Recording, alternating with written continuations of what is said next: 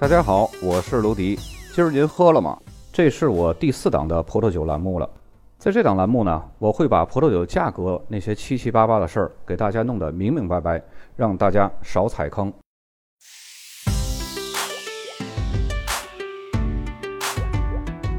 今天咱们来说一下格拉夫这个大产区。在上梅多克产区往南呢，就是格拉夫的大产区。整个波尔多的左岸可以说就是梅多克加上格拉夫所组成的。格拉夫的名字本意就是沙石的意思。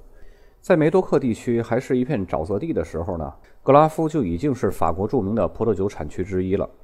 格拉夫大部分葡萄园土壤都是粘土和砾石的混合土壤，而且呢地势平坦，气候相对比较温暖，是非常理想的葡萄种植地。格拉夫的葡萄种植历史呢？最早可以追溯到中世纪的前期，早在17世纪呢，就最先开始酿造珍藏概念的这种葡萄酒。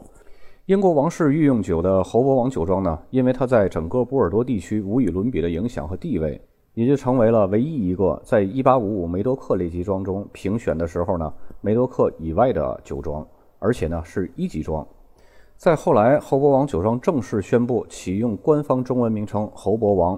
这就意味着，之前众所周知的红颜绒或者是奥比昂这样的中文称谓呢，将不被官方承认。侯伯王是五大名庄里边的最古老的酒庄。一六六零年呢，英国国王查尔斯二世就选做它当餐用酒，可见呢，它当时已经是奢侈酒品的代表了。然而呢，这个顶级酒庄早在五百多年前就开始了它曲折而又传奇的命运。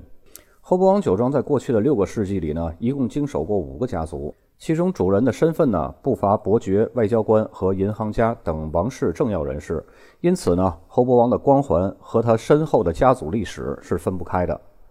侯伯王酒庄真正的外交生涯呢，是赴美家族开始的。一七四九年，约瑟夫·德赴美继承了酒庄，度过了一段辉煌的军队生活之后呢，他又回到了酒庄，和女儿玛丽·路易斯以及他的侄子一起打理酒庄。女儿玛丽呢，又嫁给了梵蒂冈教廷瑞士禁卫队的一个队长，叫杜巴利。然后这个杜巴利呢，有一个非常著名的嫂子，是杜巴利伯爵夫人。这个杜巴利伯爵夫人大家可能不太熟悉，她就是国王路易十五的情妇。我们都知道，路易十五最著名的情妇是冯巴杜夫人。但是你想啊，这个国王毕竟是国王嘛，他不可能就一个情妇啊。但是呢，这个路易十五这个国王，他的情妇都是做着对葡萄酒事业有贡献的这些个事儿。借着和上层和贵族的这种人物圈层的关系呢，约瑟夫呢一边将酒出口到英国和瑞典，一边呢在酒庄附近建设了一个法式的花园。而约瑟夫本人呢，也是一位政要人物，先后担任了波尔多军事要塞的城堡总督以及阿基坦省的省长。侯伯王酒庄呢，就在约瑟夫的管理下扬名海外和王室。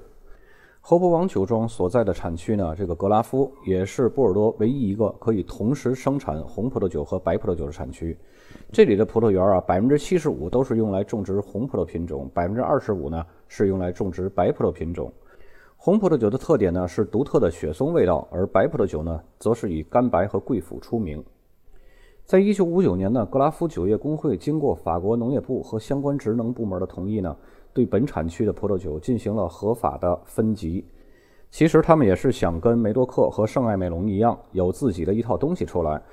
但是和其他产区功能性的按照酒庄级别划分不同，格拉夫列级庄的列表呢，只区分红葡萄酒和白葡萄酒，列级庄之间呢，不再有等级的划分。所以呢，这些个酒庄如果要是列级庄，都可以标上 Grand Cru g l a s s y 的字样，就没有什么一级庄、二级庄的这种分级了。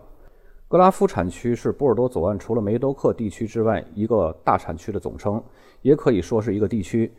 这个地区呢，跟梅多克很像，它有自己的 AOC 等级的范畴，同时呢，它也涵盖着几个小的产区。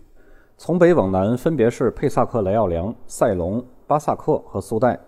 这四个著名的子产区呢，我们将在后面分成两期节目为大家讲解。这期节目呢，我们主要还是对格拉夫这个大的地区呢有一个概况性的认识，以及它的酒标的识别。现在呢，大家可以拿出手机点开这期的节目，马上就会有酒标呈现了。首先来看第一个酒标，大家看到左边的这个箭头所指的位置就是格拉夫这个产区的字样，然后底下是格拉夫 appellation 的那个全拼。那么具体格拉夫的酒适合什么场合呢？其实适合跟梅多克一样普通的聚会，当然稍微好一点的精品小聚也是可以的，也适合自己的家宴使用。它的价位和预算是处在梅多克和上梅多克差不多的一个位置。接下来第二个酒标，大家也是要注意到它这个格拉夫所写的位置。其实最主要还不是它的位置，最主要就是大家如何识别格拉夫这个产区的名字，一眼就可以看到这是格拉夫的酒，然后呢判断出来它的价位。再接下来这个酒标呢，大家有可能会有点熟悉，这个就是牧童佳丽。大家看到这个格拉夫了，然后底下是 Appellation 格拉夫的 Country，但是这个牧童佳丽呢，要在这儿说一下，它有几个不同的产区都会产这个牧童佳丽，有波尔多大区的，也有梅多克的，也有格拉夫的。所以呢，大家在看到这个牧童佳丽的时候，不要仅凭着它这个酒的名字就给它下定义，它是什么样档位的这个酒，还要看一下它的产区。接下来这个酒标呢，也是一个中规中矩的格拉夫 AOC。